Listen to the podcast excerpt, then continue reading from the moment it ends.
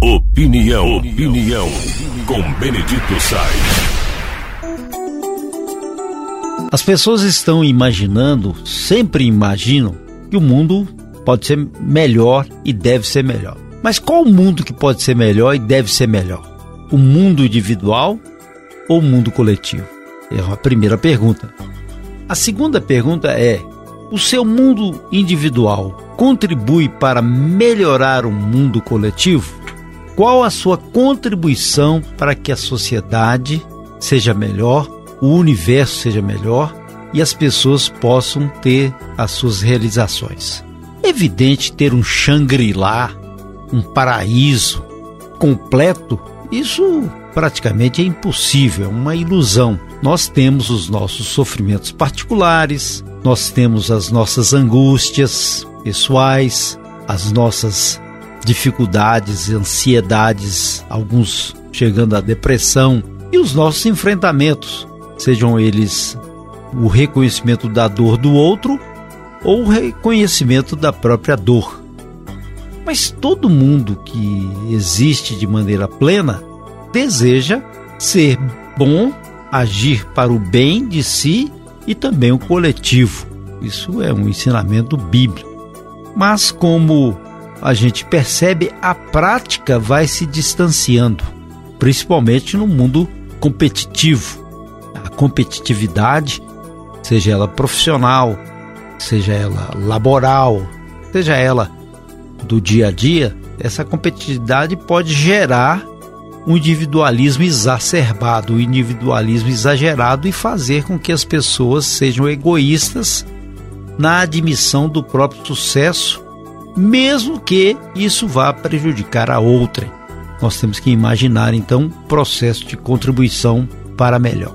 Isso começa nos cuidados pessoais e também nos cuidados é, sociais. Primeiro com as pessoas mais próximas da gente, e aí sucessivamente ampliando esse cenário.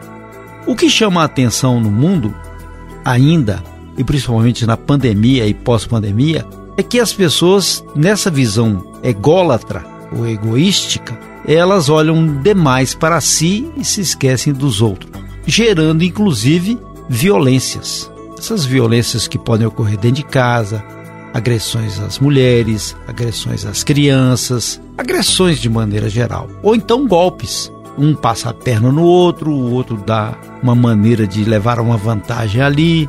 Ou então aqueles que caminham para o, o, o desvio pior da própria marginalidade. Aí vem tráfico de drogas, vem moedas falsas, criptomoedas, ou então pirâmides, aquela visão de influenciadores para ter muitos seguidores.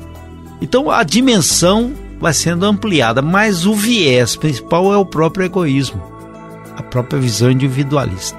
Se nós desejamos uma sociedade melhor, evidente a gente vai cuidar de si, cada um vai cuidar da própria pessoa.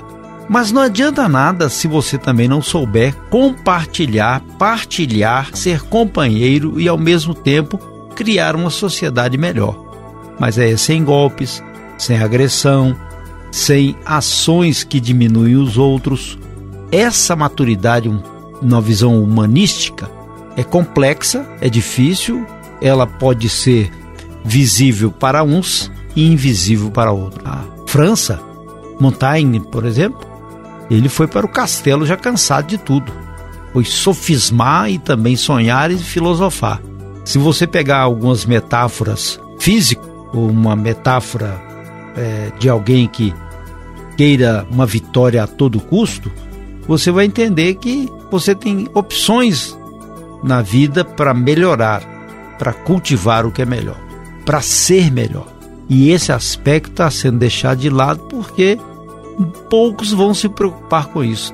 É um pouquinho de filosofia da minha parte, é verdade, mas é um processo para reflexão de cada um sobre contribuir para si e também para outrem, amar a si e amar o semelhante, esse processo de engrandecimento humano que está faltando no mercado e a tendência, principalmente nos centros maiores, é que diminua cada vez mais.